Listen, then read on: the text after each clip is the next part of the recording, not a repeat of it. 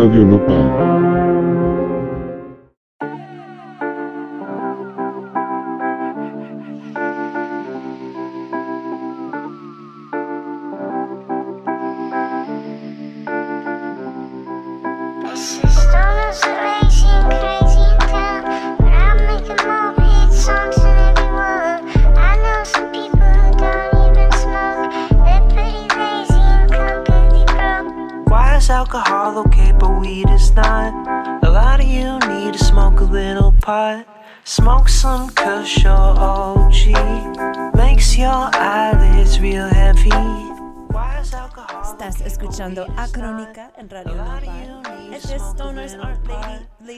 Speak.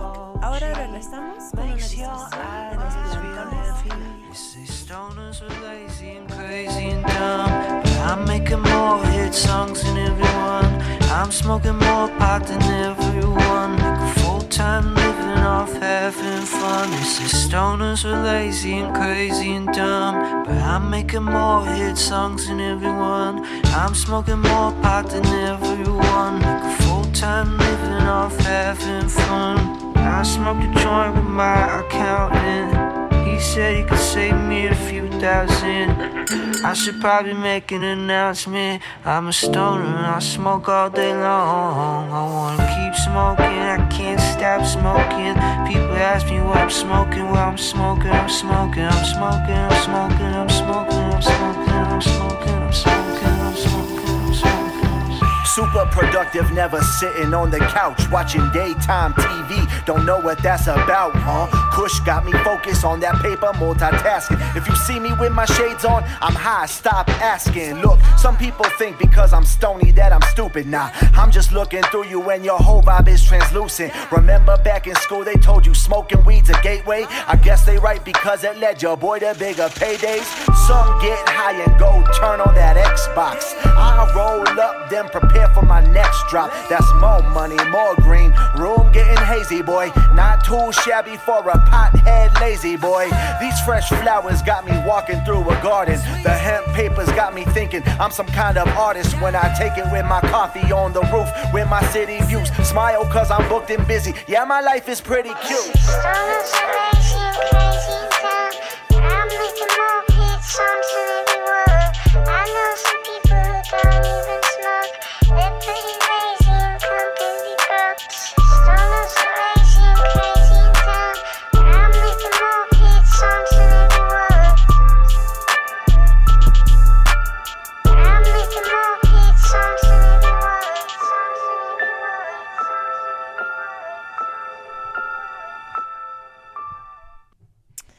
Buenas noches, bienvenidos a Crónica. Yo soy tu host, Kat Donahue.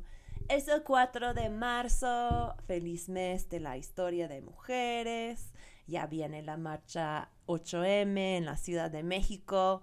Oye, si están buscando marchar con un contingente de mujeres canábicas, obviamente con todas las medidas sanitarias, eh, Heidi Alex de Don Pipadón Recuerda la de nuestro episodio 23 cuando hablaba de la importación, o, sea, del vidrio mexicano. Ella es parte de un contingente que se va a juntar en la Estela de Luz a las 2 pm lunes y de ahí marchar por si quieren estar acompañada, acompañada por otras mujeres canábicas. Eh, ellas pues sí son incluyentes y amiguis. Si no has preguntado a tu grupo feminista de preferencia si sean abiertas a la lucha de todas las mujeres, el momento ya ha llegado para hacerlo. O sea, eh, la exclusión de las mujeres trans del feminismo está, lo está debilitando. O sea, como ellas son las más vulnerables, este tipo de odio, y si es odio excluirles de tu lucha, es peligroso. O sea, imagínate si había un contingente en la marcha que no permitía lesbianas o mujeres indígenas o mujeres discapacitadas. O sea, no puede ser esas cosas y tampoco puede ser el feminismo trans excluyente.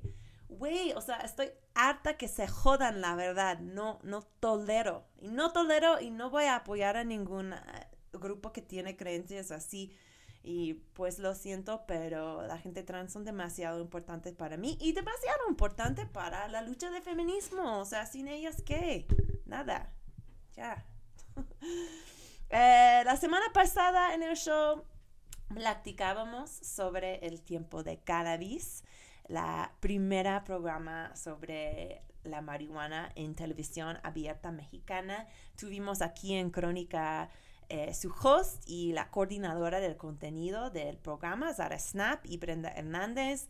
Y yo también hice una revisión de los momentos más peñosos de las drogas en la televisión, tanto aquí como en mi querido Estados Unidos. Desde La Rosa de Guadalupe a McGruff The Crime Dog. La verdad era divertido. Divertido, mal viajante, pues una mezcla de los dos. y puedes encontrar esto más todos nuestros otros episodios en el archivo de crónica. Esto vive en radionopal.com. Por favor, date una vuelta. Eh, en noticias canábicas esta semana. Bueno, el 9 de marzo la Cámara de Diputados está agendado para votar en la legalización de la mari- marihuana recreativa.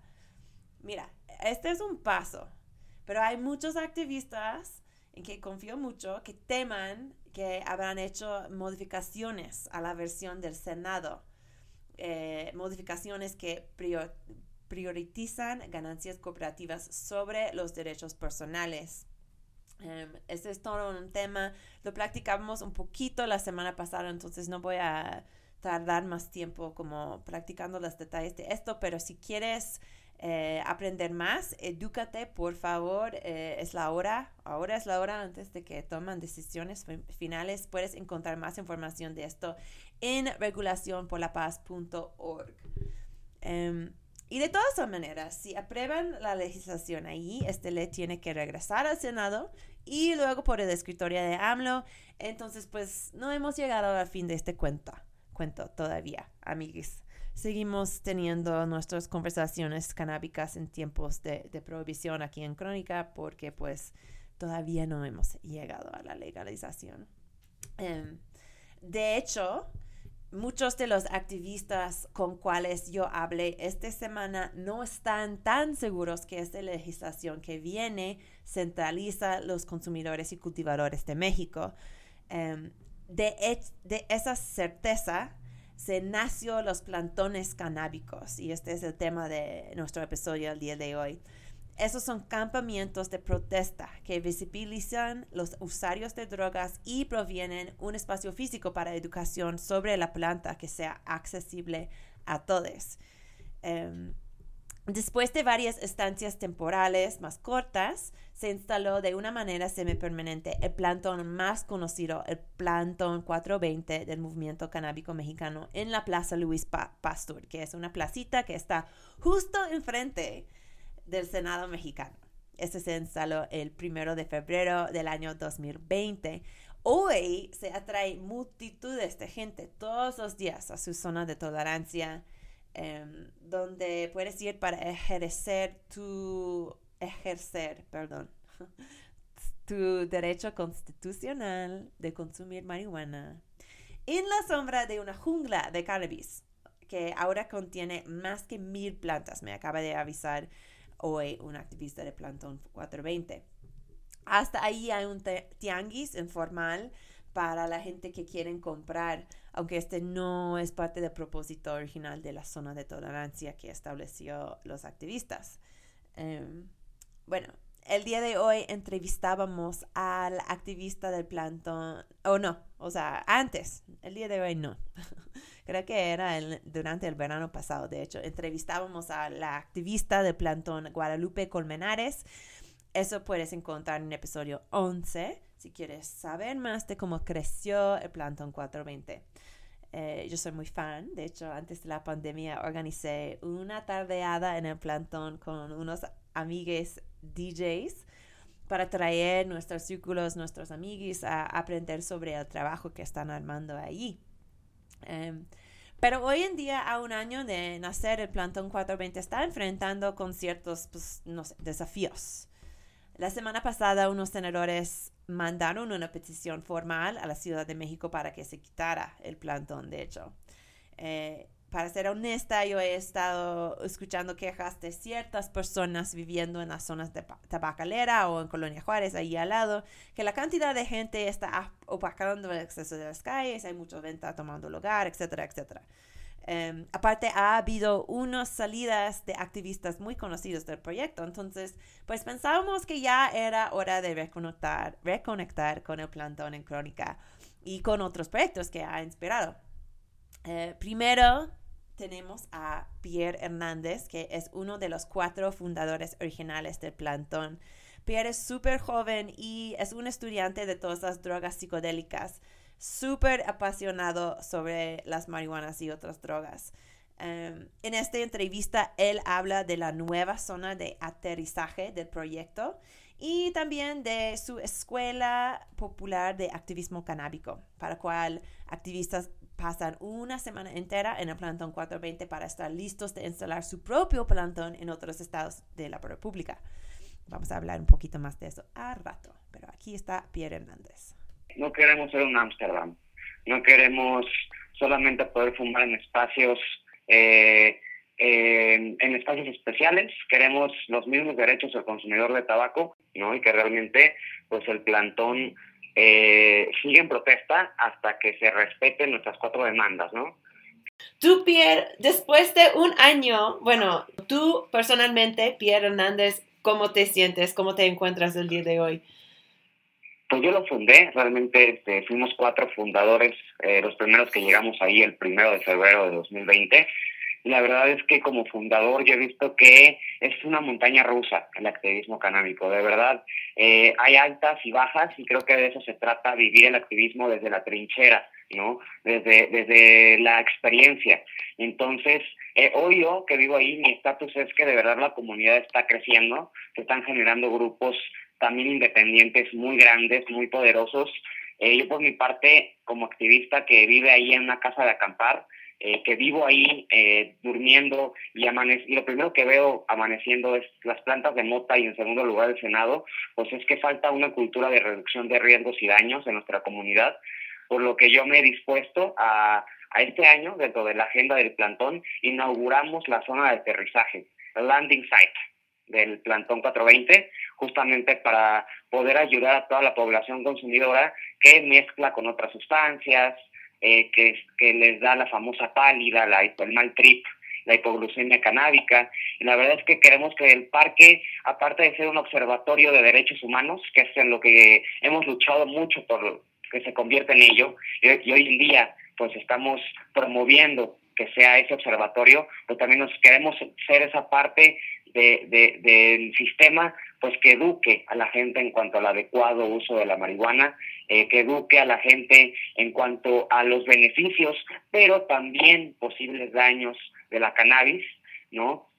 Pues de verdad que el movimiento eh, está atendiendo tanto el aspecto político, metiendo eh, cabildeo, ¿no? Siempre metiendo presión con el humo, con las más de 2.000 plantas que hoy todavía existen ahí, y también estamos haciendo un contacto directo con la población, ¿no? Estamos intentando este, dar este, este curso de sensibilidad a los padres de familia, a los policías, pues para que también puedan informarse un poco y acerca de lo que es la marihuana, y ir diluyendo el estigma también no solamente en los consumidores, ¿no? sino también en los no consumidores.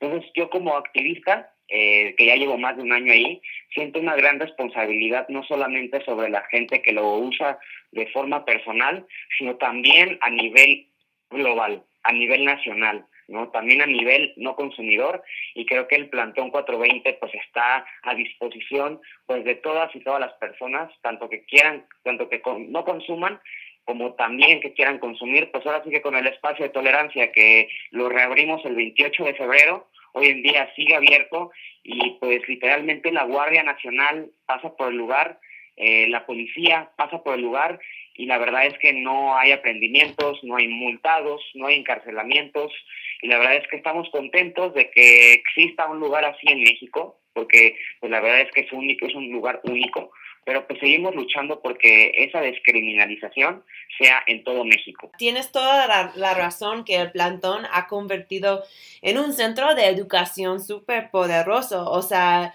yo he visto que ha crecido en popularidad tanto que ahora hay multitudes de gente que vienen para, para manifestar, para ejercer su, su derecho de fumar dentro de esta zona de tolerancia. Y creo que por eso justamente pues hay gente que está ahora quejando del tamaño de la presencia del plantón y como bien mencionas Pierre, recientemente unos senadores mandaron una petición a la Ciudad de México que que se, se quitara el plantón. ¿Qué es la reacción de ustedes hacia esas quejas de que han crecido demasiado, que impide el acceso al plaza y sobre todo que, que hay venta ahí de flor uh, ocurriendo? Mira, algo que yo tengo que aclarar desde el principio es que realmente una cosa es que el Senado le pida al gobierno que nos quiten y otra cosa es que el gobierno acceda. Yo te cuento que el pasado enero de 2020, el pasado 26 de enero de 2020, eh, un equipo de cuatro integrantes del movimiento canábico mexicano, incluyéndome, fuimos a hablar cara a cara con la jefa de gobierno Claudia Sheinbaum. Eh, fuimos regalándole una planta de marihuana hermafrodita eh, llamada eh, Esperanza, y con la planta en mano, de hecho fue la primera vez en la historia que hubo una planta de marihuana en el edificio de Gobernación Central de la Ciudad de México, le avisamos personalmente que íbamos a hacer un plantón 420. Y ella, eh, aparte de decirnos que, que ya había dado la orden policial de no perseguir a nadie en la Ciudad de México, que no es cierto, al menos sí lo cumplió, sobre el plantón 420, ¿no? Entonces, en primer lugar, nosotros tenemos una colaboración y tenemos un acercamiento directo con las autoridades. Entonces, te repito, una cosa es que unos senadores lo pidan y otra cosa es que el gobierno de la Ciudad de México lo acepte. Y aquí te va, aquí te va el otro aspecto muy importante. Eh, realmente, hoy en día, en el Senado se encuentran dos organizaciones diferentes. Se encuentra la organización del plantón 420, que realmente somos todos aquellos que buscamos nuestras famosas cuatro demandas, ¿no? Eh, posesión libre, cultivo libre, espacios en consumo tolerado y trato digno. Y existe, eh, nosotros somos los que cultivamos. Y afuera del Senado, afuera de las vallas rojas, existe la comunidad de comerciantes responsables de marihuana, ¿no? Eh, realmente, ante una falta de, la de una regulación, era imparable pues que la gente se organizara para empezar a vender cannabis, ¿no? Realmente ahí se ponen en juego dos derechos humanos fundamentales, que es el primero, el derecho al trabajo, y en segundo lugar, el derecho a salir de la pobreza. Son dos derechos que los comerciantes ejercen. Sin embargo, el Plantón 420 no representa esos derechos. Aún así, nosotros como plantón, como activistas, no podemos ponernos en contra pues absolutamente nadie, ¿no? Mucho menos podemos ponernos en contra de los comerciantes, ¿no? Que de alguna manera buscan eh, conseguir, como todos, eh, algo, un dinero para comer cada día, ¿no? Pero pues lo que cabe aclarar es que definitivamente pues no somos uno mismo y que esos comerciantes que hoy se encuentran afuera del plantón son síntomas de una regulación atrasada, y está bien que estén ahí, para mi punto de vista, porque refleja la desobediencia y la irresponsabilidad política que ha tenido el Senado en cuanto a la regulación. ¿no? Refleja cómo ya se les pasó el tiempo. ¿No? Entonces, pues creo que, es, eh, que, que haya un tianguis de marihuana afuera del Senado es secuela de esta desobediencia política y creo que también es justo que las personas tengan que dejar de irse a arriesgar a un punto de venta, porque en México los puntos de venta clandestinos son muy peligrosos para la gente. Una persona mayor de edad no puede tener acceso a esos puntos de venta, por ejemplo. Entonces realmente vemos que sí puede confundirse el mensaje del movimiento, pero también podemos ver que realmente esto es algo, un movimiento imparable, ¿no? Realmente es inevitable que como la gente ha encontrado las maneras de poner vinaterías y de vivir de la cerveza, de vivir del alcohol, de vivir del whisky, como hay personas que han puesto sus tabacaleras y que, y que viven de, aparte de esa droga que es mucho menos dañina, creo que también el, el mexicano trabajador, comerciante, pues merece elegir con qué trabajar, ¿no? Y creo que más que la marihuana, aquí lo que se viene poniendo en juego es la libertad pero claro, nosotros decimos primero los derechos, después el mercado, Y de repente hay una ilusión de que somos una misma organización.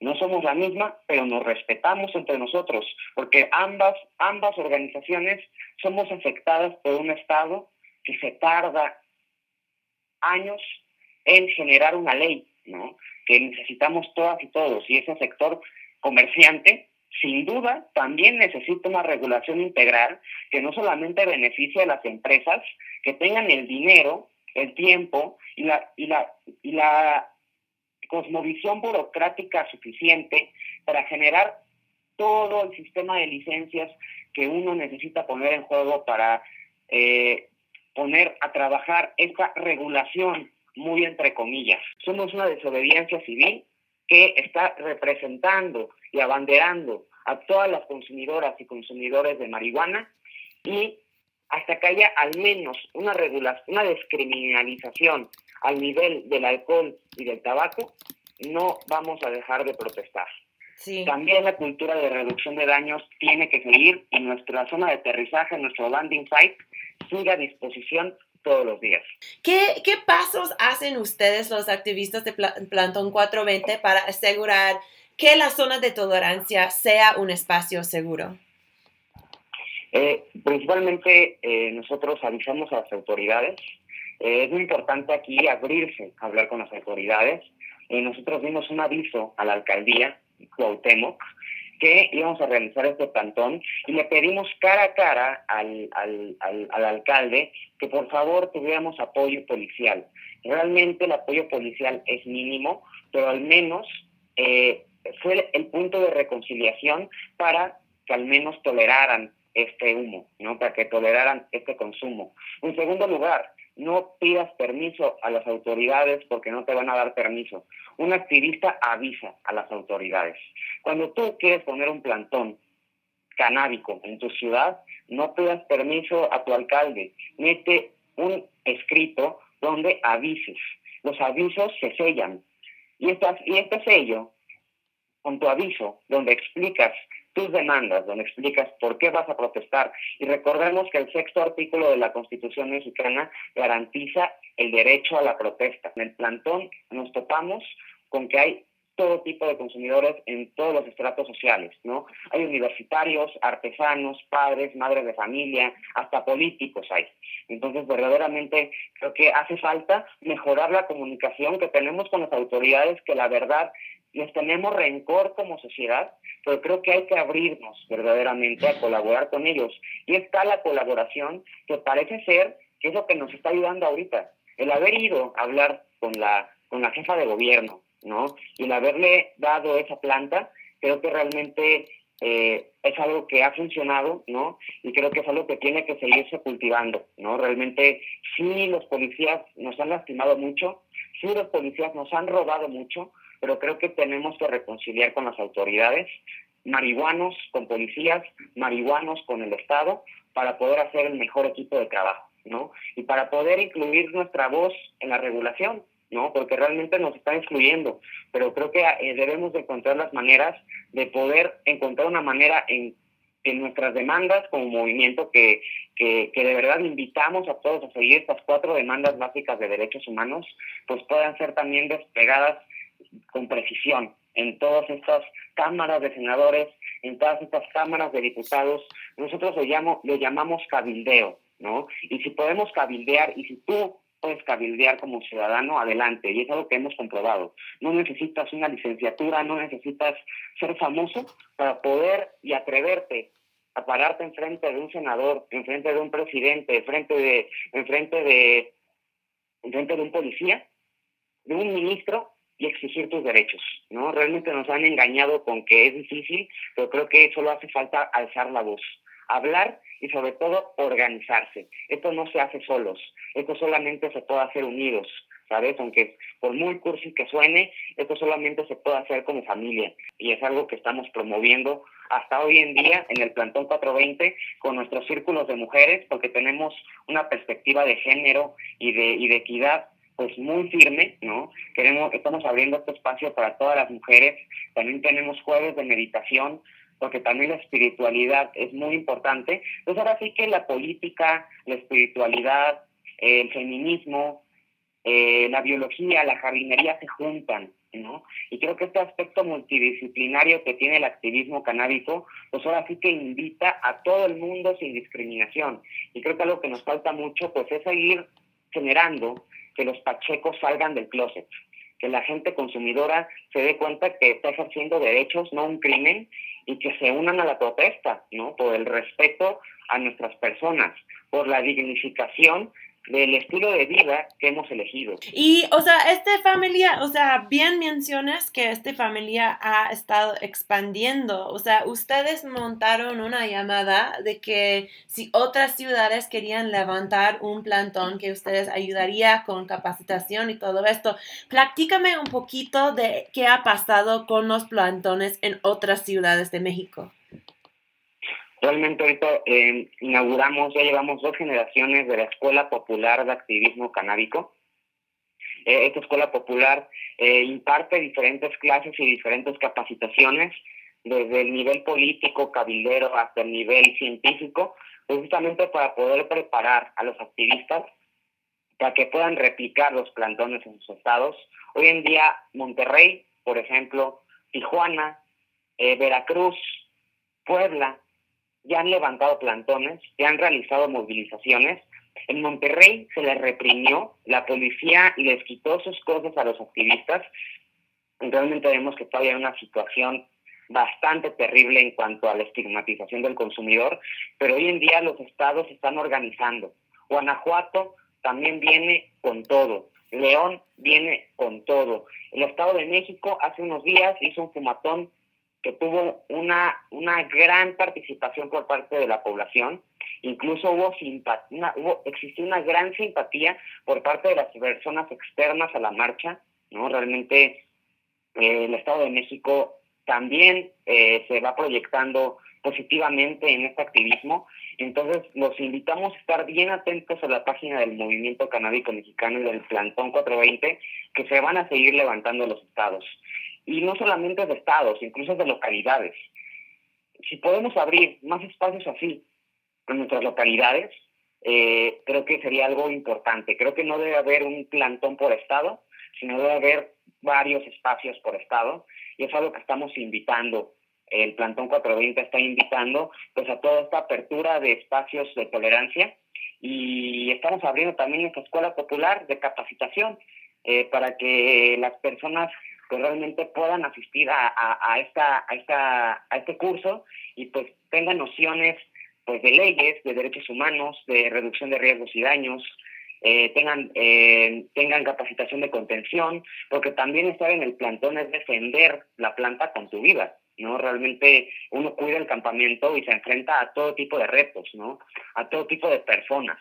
Entonces, realmente, eh, ante el enfrentamiento de estos retos, pues creo que también se requiere una capacitación. Estamos dispuestos a darle a cualquier persona pues que se anime a asistir eh, a, a, esta escuela, ¿no? Que, que en sí es quedarse una semana entera en el plantón, y, esta semana entera pues también funciona para que uno se dé cuenta de cómo nos organizamos en cuanto a nuestros horarios, cómo nos organizamos en cuanto a nuestras tareas, porque de verdad somos una comunidad organizada, ¿no? Una comunidad que se plantea tareas, que tiene un time schedule, que tiene que sigue este una, una, una, un protocolo, ¿no? Y creo que es algo que queremos eh, enseñarle a los demás activistas para que esto pueda ser replicado y de repente México se llene de parques canábicos, ¿no? Que de repente México se llene de humo y que no solamente esto existe en las casas y que esto no solamente existe en smoke shops, sino que exista donde uno quiera utilizarlo sin ninguna restricción, sin ninguna multa, sin ningún límite. Perfecto, perfecto. Vale. Y Pierre, última pregunta. Eh, creo que ¿hasta cuándo va a estar este plantón en la Plaza Luis Pastor? ¿Qué es eh, la meta allí? la meta ahí es jamás dejar de eh, educar, jamás dejar de, de, implementar la desestigmatización, aunque se legalizara y se descriminalizara, la gente aún no está completamente informada acerca de sus efectos, la gente aún no está completamente educada acerca del uso responsable. Entonces el plantón siempre va a ser una base educativa, pero en sí la protesta la protesta va a durar hasta que haya una legalización integral. O sea, la protesta va a seguir hasta que tengamos los mismos derechos que el consumidor de tabaco y de alcohol. Hasta el momento en que dejemos de ser un consumidor de segunda clase, un consumidor que sí necesita pedir permiso, un consumidor que sí necesita una licencia, un consumidor que necesita espacios especiales. O sea, nosotros no queremos ser, no queremos licencias, no queremos estar registrados, ni queremos estar marcados. Tampoco queremos pedir permiso, ni queremos ir a ninguna institución para que nos den permiso de ejercer un derecho, ¿no? Eh, nosotros solo queremos necesitar nuestra ID que garantiza que tenemos más de 18 años para poder consumirla. No queremos más obstáculos, no queremos más trabas, ¿no? Verdaderamente. Entonces realmente la protesta sigue hasta, hasta que exista un estado de igualdad. Hasta ese entonces la protesta va a seguir. Hasta tú puedes cultivar el número de plantas de tabaco que quieras. No hay ningún, el Estado, a nadie entran a su hogar, catean y cuentan sus plantas de tabaco. Nosotros queremos lo mismo, exactamente lo mismo. La protesta sigue hasta que haya un estado de igualdad. Los invitamos mucho a visitar nuestra nueva landing site, nuestra zona de aterrizaje, que, que de verdad estamos dando pláticas acerca de lo que es la pálida, la hipoglucemia canábica, estamos enseñando cómo vaporizar mecánicamente la cannabis, ¿no? Entonces, eh, de verdad también los invitamos a acercarse al círculo de meditación todos los jueves, círculo de mujeres los miércoles, que la agenda 2021 se viene llena, entonces los invitamos a estar atentos de este activismo canábico. Y no lo olvides, una cosa es que el Senado lo pida al gobierno, otra cosa es que el gobierno lo acepte y otra cosa es que accedamos a quitarnos. Exacto. Una vida, un voz muy apasionado para la legalización de marihuana. Este fue Pierre Hernández del Plantón 420, hablando de una visión de un México lleno de plantones de Centro de Educación eh, canábica. Yo estaba muy feliz que en, un punto en esta parte, bueno, en varios puntos, él mencionó la importancia de la perspectiva de género, porque ya, como ya sabemos, esta guerra contra las drogas afecta a las mujeres y las otras poblaciones invisibilizadas de una manera diferente. Entonces, pues, el movimiento va a ser más fuerte con, con más, más mujeres líderes, o sea, la, neta voy a pues rante, hacer un rant porque es el mes de mujer, pero neta, tengo que ser honesta que en muchos de los eh, plantones que he visto yo, no hay muchas mujeres. Eh, a pesar de si hay un círculo de mujeres, hay un día de mujeres y estaré muy emocionada ver que estos grupos pues se ponen el foco en empoderar a sus mujeres que sí son parte de las organizaciones y, pues darles más poder, empoderarlas, porque así los espacios van a estar más inclusivos, más cómodos y más llenos de gente al fin del día, porque somos como la mitad de la población del mundo. X.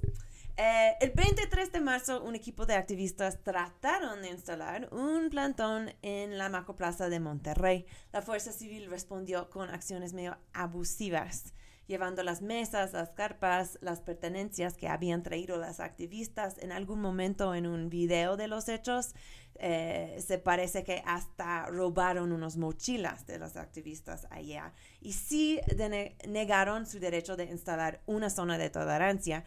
A pesar de esto, los activistas se quedaron ahí 48 horas. Eh, emitieron una llamada para que la gente trajeran eh, comestibles como no pudieron fumar.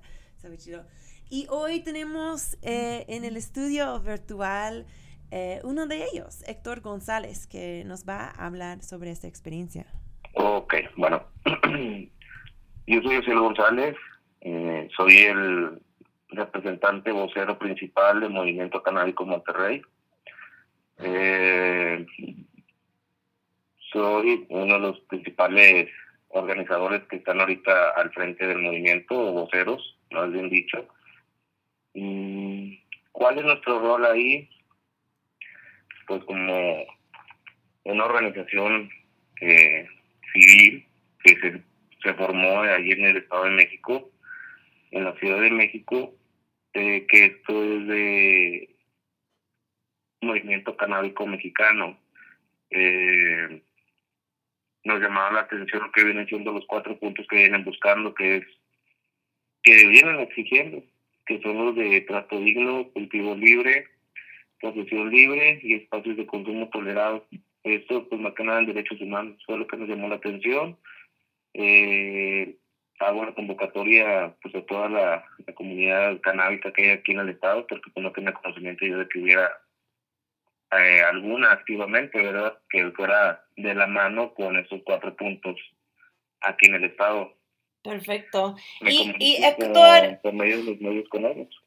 Gracias, gracias. Y Héctor, eh, igual como aquí en México, en la Ciudad de México, ustedes trataban de instalar un plantón canábico eh, para pues mm, visibilizar estas, estas demandas, estas, eh, esos pedidos que está haciendo el movimiento ahí en Monterrey eh, la semana pasada, si no estoy equivocada. ¿Me puede contar un poquito de, de qué pasó con este proyecto? Bueno, mira, este proyecto igual, un comunicado, este, este esta página de Movimiento Canábico Monterrey nace a raíz de un comunicado que piden eh, visibilización de lo mismo del movimiento canábico pero mexicano. Entonces, a un año de este plantón, eh, hacen otro comunicado que es el llamado para poder hacer una escuelita 420 en el plantón 420 de allá de la Ciudad de México. De ahí es de donde se quiere hacer una recreación de los plantones, tal cual se están haciendo allá en México, pero en todos los estados. Esto con un nombre que se le da o se le denomina Red Nacional Plantón 420 y de ahí se desglosa el de cada estado. Querétaro, Puebla, Toluca, Ciudad de México, eh, Monterrey, todo cada uno tiene que tener su, su plantón, pero para poder hacer ese plantón necesita estar capacitado con los lineamientos de este movimiento allá de la Ciudad de México y aparte pues los cursos si te los piden, tal cual para que puedas entrar en esta red. Nosotros ya fuimos dos organizadores de aquí de, de Movimiento Canábico Monterrey y queremos replicar los lineamientos, las instrucciones o más bien los, los cursos que llevamos allá, poder replicarlos aquí en el plantón. ¿Qué pasó la semana pasada cuando ustedes trataban de instalar esto en la, en la macroplaza? Ok. Previamente, antes de que nosotros nos pusiéramos, eh, pues se hacen los avisos pertinentes a las autoridades del municipio, a las autoridades del Estado, al municipio en sí, para que estuvieran avisados de que pues iban a hacer los, los actos de protesta. Todo se está haciendo formalmente ilegalmente por un área eh, que se está encargando de eso, que es un área legal que está dentro del movimiento civil. Eh, desafortunadamente las autoridades, eh, el representante de, de, las autoridades aquí en el estado, eh, por nuestro representante legal se negó, dijo que no podíamos hacer esto, que pues si lo hacíamos íbamos a tener un acto de represión por medio de las autoridades porque ellos no estaban a favor de los plantones y no estaban a favor de que exigiéramos derechos tal cuales, porque si no era la manera que ellos nos decían que lo hiciéramos, eh, pues no, no nos iban a dejar. Eh, desafortunadamente cuando lo hicimos, nosotros tratamos de hacer primero una mesa de diálogo, una rodada de prensa, digamos así, donde pudiéramos hablar con esta persona directamente frente a los medios y poder pues, explicar cada punto de vista, ¿verdad? Esto sin hacer ningún consumo de, de cannabis, porque primeramente era el diálogo, eh, entablar una plática con esta persona por esas, eh, esas esos comentarios que tuvo hacia nuestro delegado de, de lo penal eh, aquí en esto y no quiso esta persona, nos optó por mejor usar la fuerza de, de los oficiales, la fuerza policial, así decirlo, y nos retiraron todas las cosas cuando se le hizo este comentario que pues queríamos hablar con él. Nosotros, pues como aso- asociación y nuestro libre derecho a la protesta, pues le dijimos, ¿sabes qué? Tú nos retiras las cosas, pero como quisimos entablar un diálogo contigo y no te prestaste, pues ya tu decisión, los actos que tomes, ¿verdad? Nosotros actuaremos ya conforme a, a nuestro criterio también de, pues, de exigir ¿verdad? nuestras cosas y poder proceder a lo demás, pero nosotros nos quedamos ahí las 48 horas, tuvimos que volver a traer materiales para nuestra estancia ahí, que fue pues alimentos, agua, eh, sillas, y estuvimos reutilizando materiales de ahí de lo mismo como cartón pues, para poder hacer pancartas porque si no la vimos muy difícil. Eh, poder demostrar a la gente que lo que era nuestra iniciativa era cultivarlos con, con talleres con eh, información cuidado sobre la salud. Eh, también teníamos un taller que era sobre los riesgos eh, y, cu- y cuidados en la salud. Tenemos muchos temas, pero la verdad pues se llevaron todos los apuntes, se llevaron materias que iban a ocupar ahí eh, los oficiales detenidos, o sea, nos- todas las cosas que nos detuvieron, de hecho nos dijeron que podíamos pasarla a recoger en un área, y a la mera hora pues no estaban en esa área, nos dijeron que fuéramos a otra, fueron también y no estaban ahí, al último las cosas están perdidas y no sabemos dónde encontrarlas. Órale, Y eso fue malo al primer estado. órale. Y también ellos pues rechazaron este plan de establecer una zona de tolerancia para este, esas 24, eh, 48 horas, ¿verdad? Sí, así es. O sea, de hecho, uno no, no, no nos pide, no nos dio esa zona de tolerancia, ni siquiera la tolerancia para hacer la manifestación. O sea, sí tuvimos agresión ahí por medio de las autoridades, e inclusive comentándoles que todo está bien, o sea, no íbamos a hacer consumo de ninguna sustancia, pero pues nos dejaron estar ahí con nuestras cosas y aún así, pues no tuvieron ni tolerancia a lo que es la protesta en sí. Claro, claro. ¿Fue una sorpresa esta reacción de las autoridades? Sí, no, como ya nos había advertido esta persona de que posiblemente iba a hacer estos actos, este, pues sí fue al- algo de sorpresa, pero pues ya como él lo había comentado anteriormente, pues cumplió sus amenazas, cumplió su cometido él, pero pues desafortunadamente pues no todos actuamos de la manera como él cree que íbamos a actuar, o sea, nosotros nos quedamos tranquilos, pues íbamos en una protesta pacífica, y pues tratamos de seguir con los talleres con lo mucho o poco que nos haya quedado en las manos. Pero pues sí, la persona sí llevó a cabo sus cometidos, ¿verdad? Claro, claro.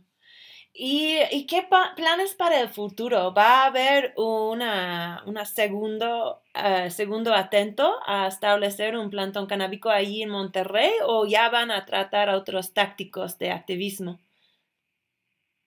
Ah, pues mire, señorita, no es tanto táctico de activismo. Si recordamos bien, somos gente de la sociedad, que somos padres de familia, que tenemos nuestros trabajos, que tenemos nuestros quehaceres, que dedicamos un poco de tiempo para hacer esto.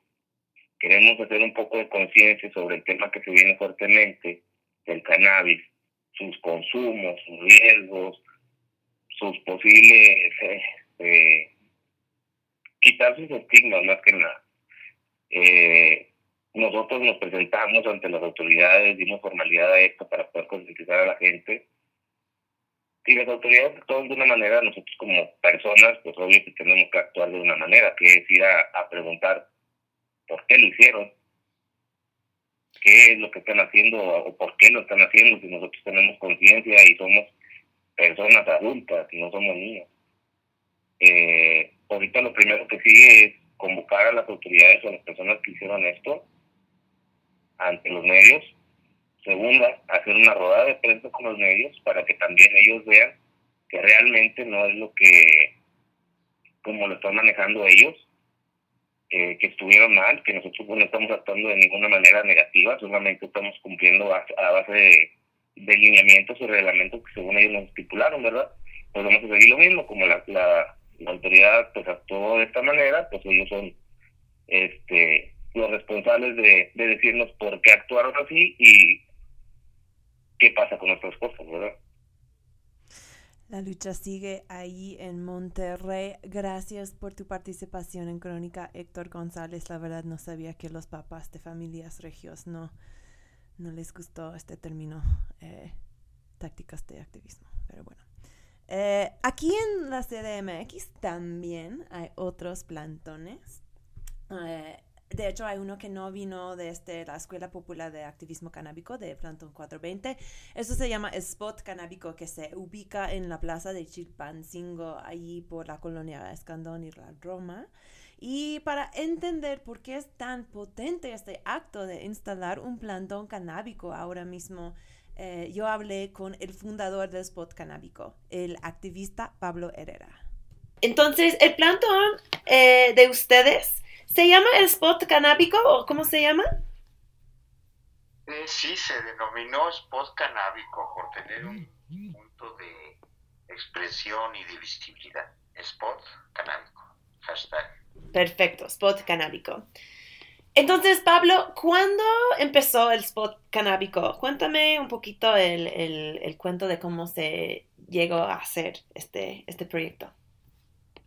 Eh, sí, mira, todo derivó de, de, una pequeña diferencia ahí en el Senado, porque yo también fui del fundador de, del Plantón 420 en el Senado, el cual hubo diferencias organizativas eh, también derivadas a, por el COVID, la situación que hubo hace un año casi. Su servidor optó por crear otro punto de, de reunión y de manifestación consciente ahí en las puertas de Senacica, ahí en Glorieta de Chilpancingo.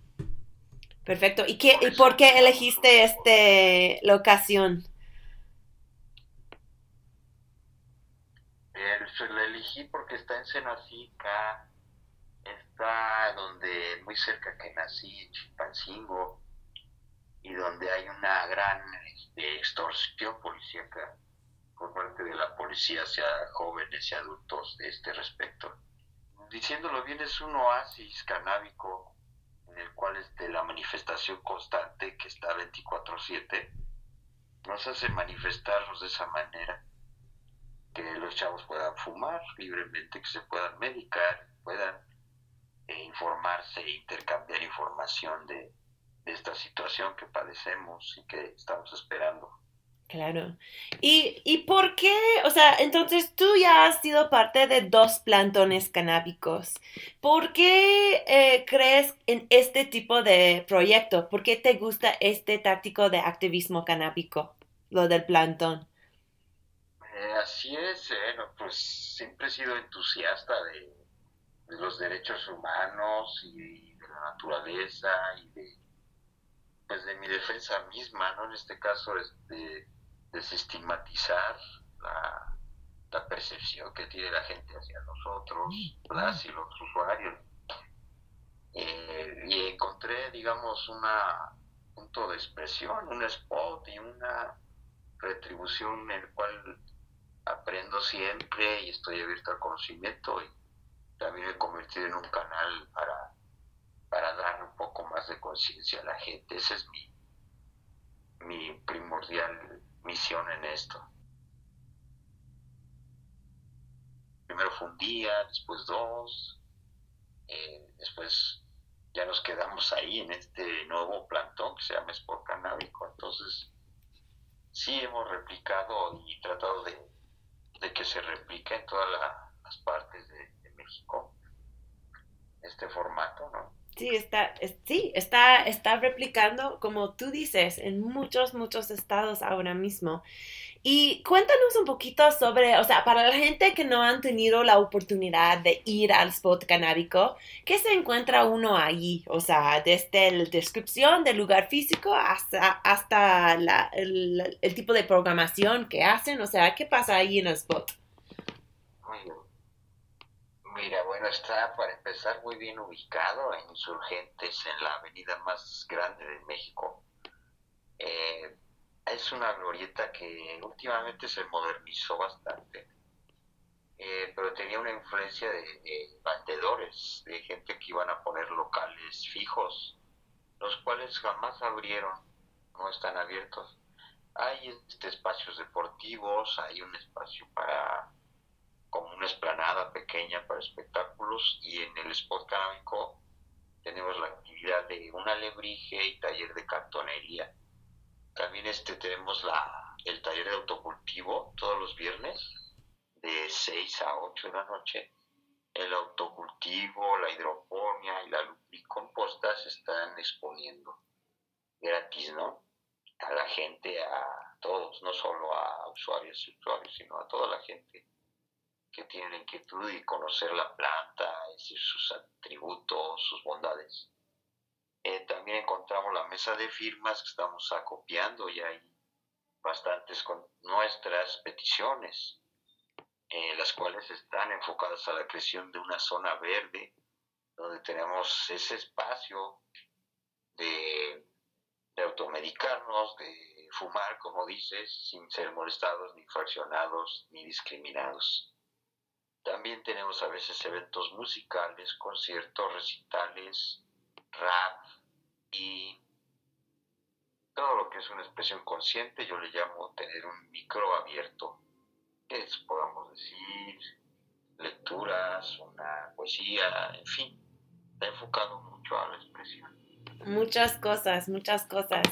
Y lo que encontramos ¿no? entre gente amigable, gente que se le pide, tanto organizadores no consumimos alcohol ni otras cosas, y se les, se les pide ¿no? amablemente la sugerencia que no lleven ni alcohol ni, ni cosas que pongan en peligro su integridad, ¿no? Que si vayan, lleven sus 5 gramos autorizados y no lo compartan ahorita por esta cuestión de, de la pandemia. Claro, claro. ¿Y cómo ha sido la relación del proyecto con las, autoridades? O sea, ¿la policía han metido a, a, causar problemas o crees que pues las autoridades ya están acostumbrados con este tipo de actividad del plantón canábico que, que ha existido hace un año ahí en, en frente del Senado, como que ya están acostumbrados a este tipo de, de instalación? Pues fíjate, Donagi, este, Caitlin, perdón. Este, pues históricamente ya tenemos muchos años, digo como 10 años manifestando en este respecto, y los cuales pues siempre la autoridad nos ha visto tranquilos, no ha habido, que yo sepa históricamente, ni escenas de represión, ni confrontamientos con la policía, ni represión alguna puesto que tu servidor, cuando inicié la asamblea canábica, se hace un aviso de, con autoridad para las marchas, para rodarlas, para poner una música, un, un este micrófono, ¿no? Todo se le avisa. Y ya no es una manifestación, ni nunca lo ha sido este, violenta, ni mucho menos. Entonces es en pos de, de, de que se nos vea diferente percepción. ¿Dirías que la dirección de tu activismo en el spot canábico, pues que tiene un toque diferente del movimiento mexicano, eh, movimiento canábico mexicano? O sea, creo que es interesante que muchos de los plantones que han sugerido en otros estados, otras ciudades, son parte justamente del MCM, o sea, que han ido a sus capacitaciones y cosas así. Y me pregunto si spot canábico, pues por no ser afiliado con, con el Plantón 420, si tiene otra estrategia de activismo o si se puede ver la diferencia en cómo está manejado el plantón. Bueno, eso también se remonta cuando planeamos todo esto. O sea, yo expuse mis ideas, pero ellos son muy rápidos para llevarlas a cabo cual no se llamaba, este, porque ellos le llaman ahora sistema de plantones o algo, ¿no? Pero en mi sistema es sistema mexicano de plantación, de México para México. Esa es la diferencia de la gente que quiere regular para que entren tras, eh, empresas extranjeras y transnacionales, ¿no? O sea, lo que queremos es de México para México. Esa sería una de nuestras diferencias. ¿Y hasta cuándo tienes, o sea, ¿Hasta cuándo tienes planeado tener ahí el spot canábico? Mm, Pues yo creo que mínimo aún este, todo lo que es el proceso de la planta, que serían como cinco o seis meses. Ujú. Yo contemplaba que iba a haber algo, una señal de, de despenalización, de, de regulación, pero está muy, muy penoso su dictamen ¿no? de los de los penadores, ya ves la- lo que es la inconformidad hacia la regulación que quiere, que no queremos un registro de usuarios, no queremos que se intrometan en nuestras casas y nuestra familia, que no queremos este eh, que se nos venda la semilla extranjera, si ya está aquí. Bueno, hasta la cosecha, dice Pablo que van a estar allí, pero realmente spot canábico, tanto como el plantón 420, no tiene planes inmediatos de, retirarse de sus espacios. Em, los activistas son muy dedicados a, a el poder que tiene el plantón para traer información a la cantidad más grande de gente, ¿no? Y también para poner presión político en pues los legisladores y otros políticos que ahora están encargados en formar este legalización. Em, yo estaba un poquito curiosa saber cómo era el contexto histórico de los plantones. Obviamente este como, es como una escalación, o sea, es un, un nivel nuevo del activismo canábico en México. Entonces contacté al amigo de Crónica Jorge Hernández Tinajero, que es un científico político, un escritor, tiene un grow shop, La Semilla, ahí en Coyacán, y ha estado involucrado con el activismo canábico en México desde los años 90. Em, puedes aprender más de la carrera y trayectoria de Jorge ahí en nuestra entrevista en, en episodio 6. Em, pero yo le pregunté cómo él describiría los plantones desde una perspectiva pues más histórica del movimiento. Yo creo que el plantón es una forma de activismo que ha resultado muy, o los plantones, que han resultado muy efectivos para llamar la atención de la ciudadanía con respecto a la regulación de la planta de la cannabis. Eh, me parece que los que han estado en el plantón y en los distintos plantones pues son aguerridos y es una demostración de, eh, de convicción con respecto a cómo las cosas tendrían que eh, cambiar en el, con respecto a la regulación de la marihuana en México. Pero también creo que tienen un alcance limitado y que ahora que va a venir la regulación inevitablemente en la cual además pues no se atienden muchas demandas de la eh, comunidad eh, más activista en este sentido, pues yo creo que van a tener que evolucionar porque es imposible mantener un evento transitorio como un platón indefinidamente hasta que se cumpla cabalidad con todo. Entonces yo lo que espero más bien es ver cómo esos activistas eh, en un futuro muy cercano pues tienen que resolver eh, de qué manera continuar con una causa que sin duda es justa, ¿no? Bueno, espero que eso te sirva y un saludo, un saludo para ti y otro para tu auditorio. Saludos. Gracias, Jorge, un placer como siempre. A ver cómo se evoluciona la manera en que los consumidores de marihuana exigen sus derechos. Pero te voy a decir una cosa, México ha contribuido un símbolo potente del activismo de drogas que es totalmente único en el mundo. No vas a ver un jungla de marihuana en otro capital en medio de, todo, ¿sabes? Menos enfrente de un senado. Em, apoyamos a los plantones, eso sí. Gracias a todos los activistas de los plantones que entrevisté en este episodio, Pierre, Héctor, Pablo, Jorge. Gracias a todos ustedes por visibilizar las demandas para los derechos humanos. Eh, también gracias a mi querida Radio Nopal. Eres la mejor. Esta ha sido Crónica. Yo soy tu host, Kat Donahue. Miau. Radio Nopal.